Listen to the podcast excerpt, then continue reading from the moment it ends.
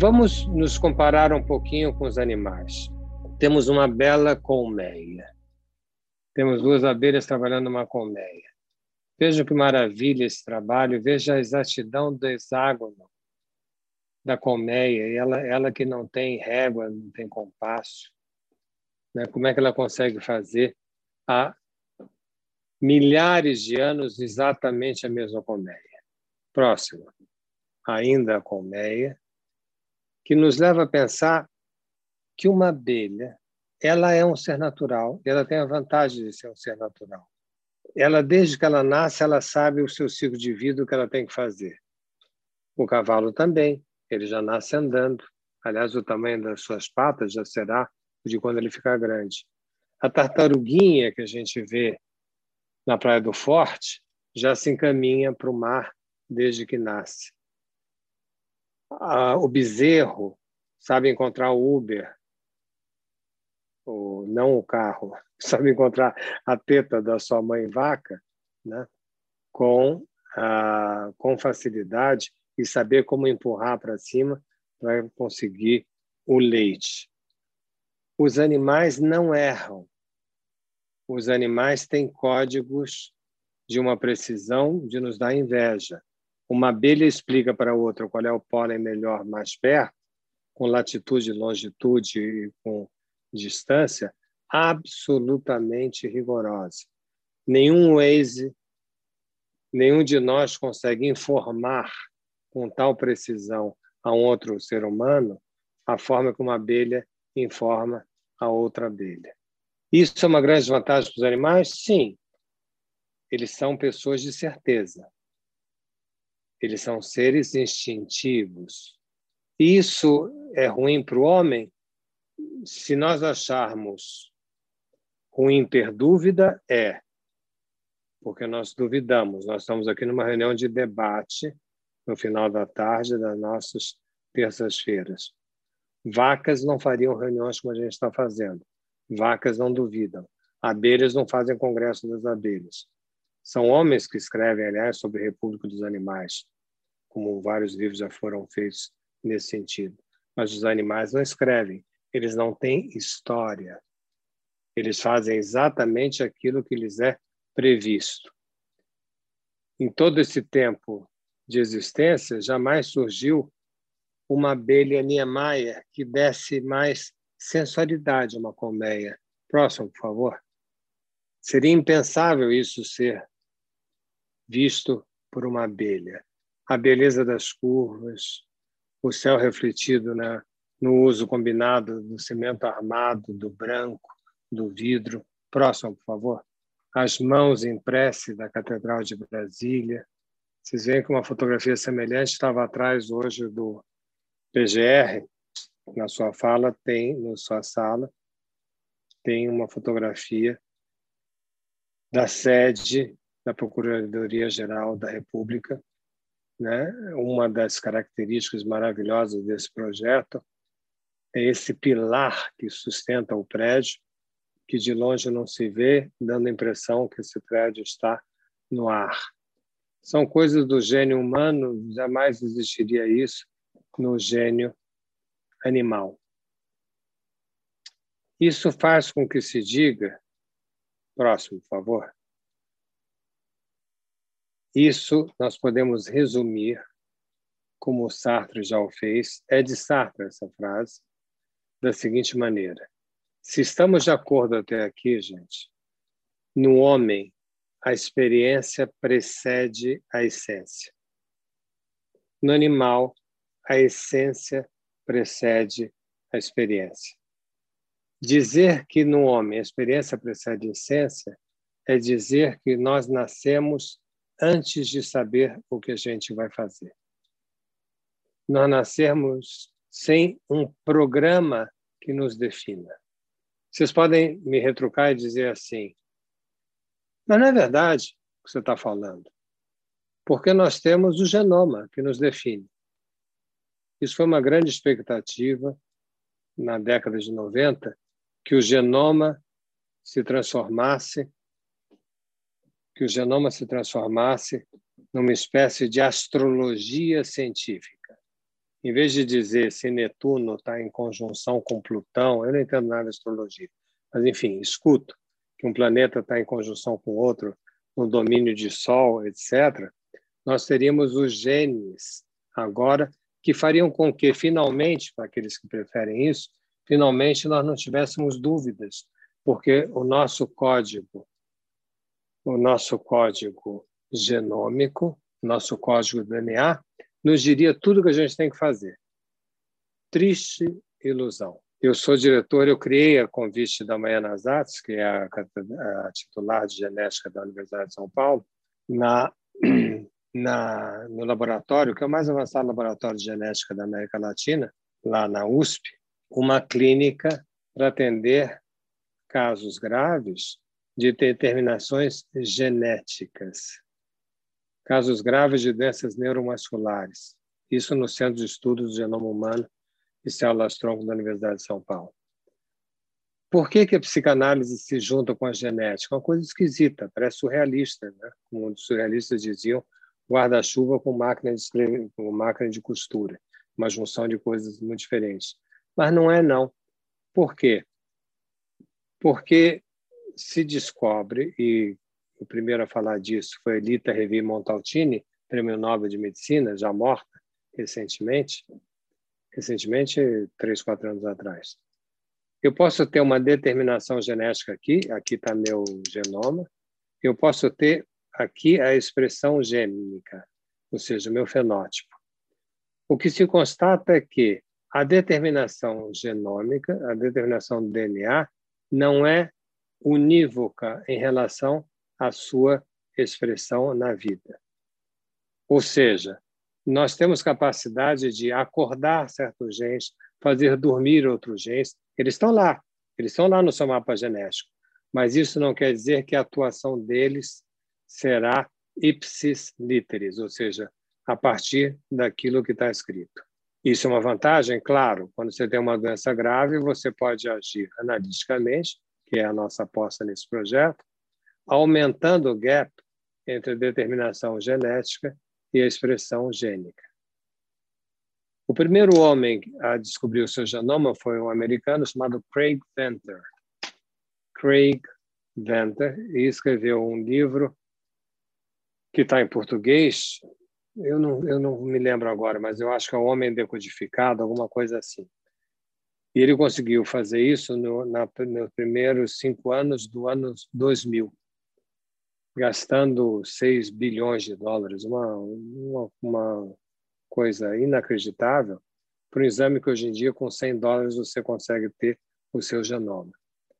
Esse homem, Craig Venter, que eu conheci pessoalmente, tivemos um debate no Congresso americano de genética, ele também é médico, e ele me dizia como a dúvida aumentou a partir do momento que a gente conhece o nosso genoma.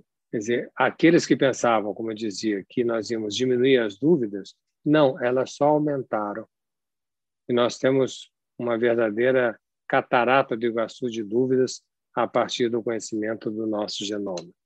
Então, a ideia de que a nossa essência pudesse ser biologicamente determinada não bate nem no domínio maior da ciência dos genes, que é a genética. Então, no animal, a essência precede a experiência. Uma abelha já sabe ser abelha, gato sabe ser gato e assim por diante. E no homem, quando nós nascemos, nós não sabemos nada e nós deixados à própria sorte, nós morremos. É porque a nossa experiência precede a essência que nós podemos falar em ética. Nós não podemos falar em ética de cavalo, de zebra, de burro.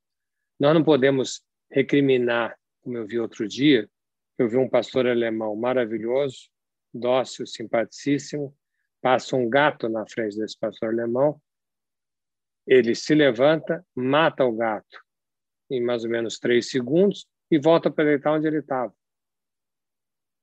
E a dona do cachorro queria brigar com o cachorro. Não adianta brigar com um cachorro, ele fez algo instintivo, está tá dentro do código genético dele ele fazer isso. Ele não queria comer o gato, Ele, ele só achava por bem matar o gato. Você pode ficar chateado pelo gato, mas não adianta ficar chateado com o cachorro. Nós ficamos chateados uns com os outros porque nós podemos ser diferentes daquilo que a gente é. E essas diferenças, quando se fala em grandes coletivos, marcam os tempos éticos. Então, a primeira questão foi: ser humano não é ser natural. A segunda, a experiência precede a essência nas nossas vidas. De que maneira, então, nós podemos nos humanizar? Vamos para o próximo slide, por favor. Vou largar os animais e vou fazer a pergunta: o que é humanizar? Quando nós nascemos, vocês estão vendo que aí tem uma, uma imagem de uma pessoa aos pedaços, picotada. Se nós perguntássemos a um bebê como é que ele está se sentindo, a resposta seria: estou me sentindo aos pedaços. Entre outras muitas razões dele estar se sentindo aos pedaços, tem o fato de que ele ele tem a bainha de melina, o nervo, imaginem o nervo, né? É comprido, se o axônio se junta enfim, se junta uma célula com a outra e tem uma bainha que envolve o nervo. Essa bainha, que é uma bainha chamada bainha de mielina, da substância que a compõe, ela está desencapada, ela está ainda não completa. Não estando completa, é como se nós tivéssemos um fio em curto-circuito. Então, se perguntássemos ao bebê, ele diria: Sinto meus pedaços o que dá uma grande angústia. Então, como nós podemos transformar alguém aos pedaços numa identidade? De que maneira nós adquirimos a nossa identidade? Imagine que eu uso, eu use um um truque e que eu ponha um espelho na frente do bebê. A pessoa fragmentada se vê unificada no espelho. Isso quer dizer que um bebê fica olhando para o espelho? Ele até fica, mas não é essa a questão. A questão aqui é uma metáfora utilizada por Jacques Lacan para dizer que o acolhimento do ser humano não é dado na discussão ministerial do cobertor azul ou cobertor rosa, mas a integração do ser humano é dado pelo acolhimento daqueles que o fabricaram, normalmente a família. E a família recebe o ser humano com uma história preparada para ele. Eu estou vendo quatro pessoas aqui na minha tela. Estou vendo a Ana Cláudia. Oi. Quer dizer, eu estou vendo a Ana Letícia, eu estou vendo a Sandra, eu estou vendo a Janina. Cada um desses, cada uma, cada um desses nomes tem uma história imensa. Se eu perguntasse para Ana Cláudia, Ana Cláudia, por que você se chama Ana Cláudia? Por que dois nomes? Tem algum antepassado seu com esse nome? Tem mãe, tem avô, tem tia? Isso, esse nome veio, foi escolhido pelo seu pai ou pela sua mãe, ou por uma irmã mais velha, ou por uma tia, ou por um avô, ou por uma avó? Ah, você é chamada de Ana você é chamada de Cláudia? Ou você tem algum apelido? Você gosta do seu nome? Você, quando você assina, você assina Ana Cláudia Gomes ou assina ACG? Você você pensa em algum outro nome que você gostaria de ter tido em vez de Ana Cláudia ou não? Ana é um nome de forte vinculação católica. Ah, você é católica? Você foi? Isso te manifesta em você ou não? E Cláudia? Cláudia, bom, eu posso continuar isso, mas seria muito mais interessante se eu abrisse o microfone para Ana Cláudia. Não vai dar para fazer, mas a gente pode fazer isso depois no debate, se for o caso. É a gente abrir essa história da Ana Cláudia. E abrindo a história da Ana Cláudia, a gente vai vendo que, que a gente pode quase fazer a análise inteira de uma pessoa a partir do nome Ana Cláudia, a partir de nomes como Vinícius. Né? Nós falamos no começo. Augusto. Não é fácil. Você nasce já nasce Augusto. É uma carga para carregar. Eu, o, meu, meu, o meu mais modesto é Jorge. Jorge quer dizer lavrador. E órgãos, trabalhador da terra. Né? Então, ah, como é carregar? Eu também posso reclamar. Puxa, eu tenho um nomezinho. Eu queria. Ficaria bem se me chamassem de Máximo.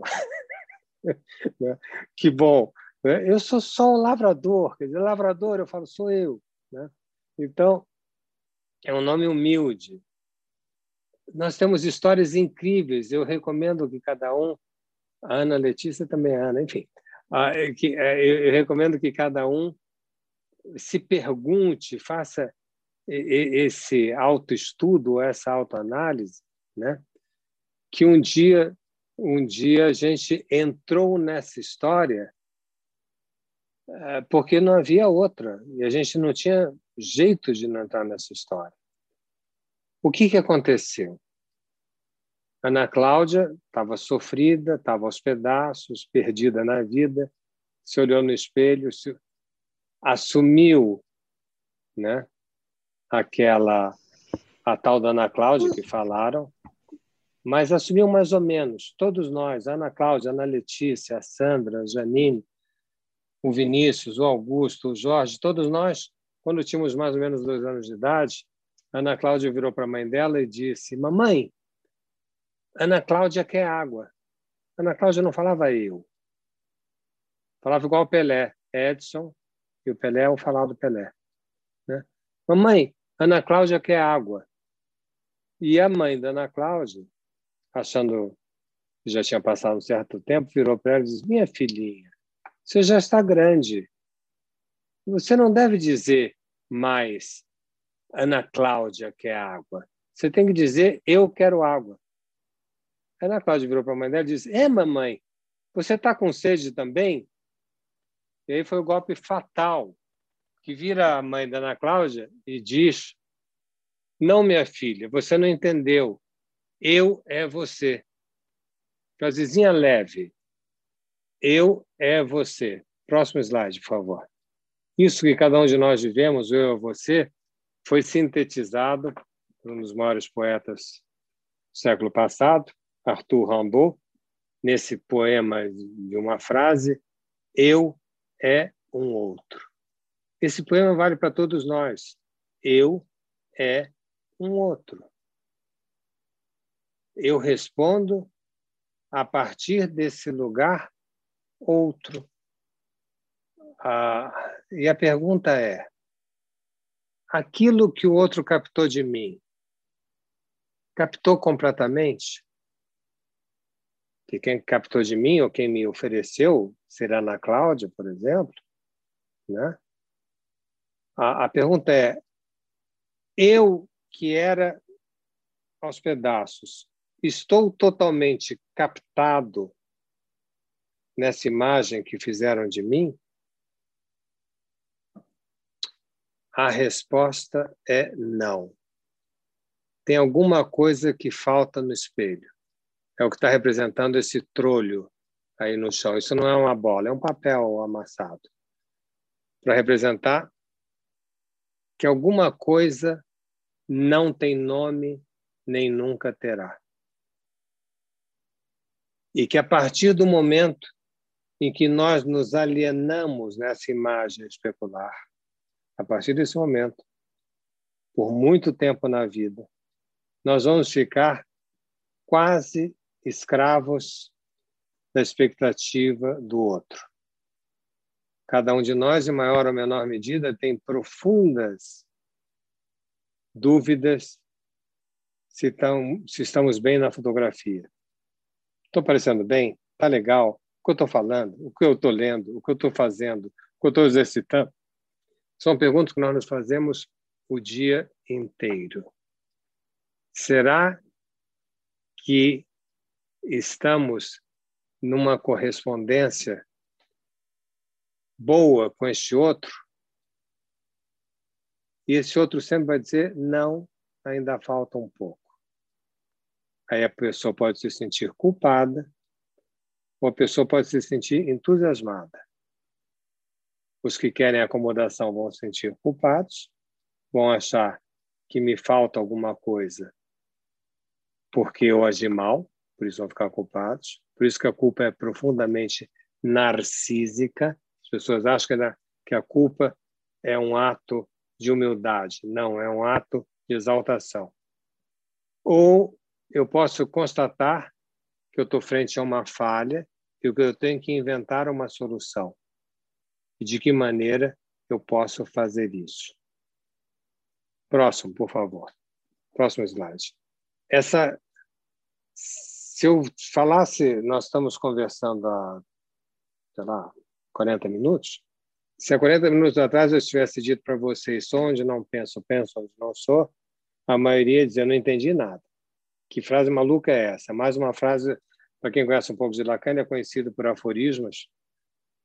E, às vezes, aforismos complicados, esse é um deles. Sou onde não penso e penso onde não sou. É complicado, porque nós pensamos, com, normalmente com Descartes, que eu sou aquilo que eu penso. Dizer que sou onde não penso e penso onde não sou põe problemas importantes a cada um de nós. Mas é fácil entender, porque o ser era aquilo picotado. E o penso é aquilo imaginado no espelho. Eu penso a partir do outro, a partir do outro da linguagem, por exemplo. Eu estou pensando nesse momento usando um código que é a linguagem. E a linguagem consegue recuperar esse resto de mim mesmo? Se ela conseguisse, ela, caberia, ela acabaria com a falta que cada um de nós sente. Ela acabaria com o desejo. O desejo é aquilo que falta a linguagem dar uma resposta total a mim mesmo. Não existe desejo sem existir falta. Então, se houvesse uma resposta plena, acabaria o desejo. E se acaba o desejo, acaba a espécie humana nós somos seres basicamente desejantes. Se isso não está claro, eu tento captar um pouco o rosto de vocês através dessa telinha a qual nós estamos obrigados. Eu vou dar um, um vou falar a mesma coisa de uma outra maneira. Esse menino aceitem se ver se verem representados por esse menino. Esse menino está olhando o mundo e tem um mar entre ele e o mundo. Tem um mar entre o gen, o genótipo e o fenótipo. Tem um mar entre aquilo que me é dado saber e aquilo que eu desejo. Tem uma distância que me angustia e que eu gostaria de acabar com essa distância. Eu quero ser natural como os animais. Porque se eu for natural, eu não tenho angústia, por exemplo. O único animal que tem angústia é o animal doméstico, porque é da angústia dos donos. O poodle não tem culpa de ficar andando com, com, com trancinhas. É, é o dono do poodle que faz aquilo. Nós, tem, nós estamos, todos nós, temos uma distância entre si mesmo e o outro. A poesia, a rica poesia brasileira, nosso cancioneiro também, canta isso de diversas formas. Uma delas é essa. Outro slide, por favor. Todo mundo conhece esse poema famosíssimo de Carlos Monte de Andrade. Imaginem agora que somos nós, no lugar desse menino, olhando para esse mundo e dizendo o que Drummond falava. Mundo, mundo, vasto mundo. Quer dizer, é um apelo ao mundo. E é um apelo porque eu estou distante desse mundo. Por isso que eu tenho que chamá-lo. Se eu não tivesse distante, não teria por que apelar. Mundo, mundo, vasto mundo. Se eu não me chamasse Carlos, se eu ficasse mais próximo de você, se eu me chamasse, por exemplo, Raimundo, tudo que eu conseguiria seria uma rima, não seria uma solução, Mundo, mundo, vasto mundo, mais vasto é o meu coração. se ele fosse psicanalista e não poeta, ele teria dito: mundo, mundo, vasto mundo, mas vasto é o meu desejo. E eu não consigo encontrar a expressão desse desejo.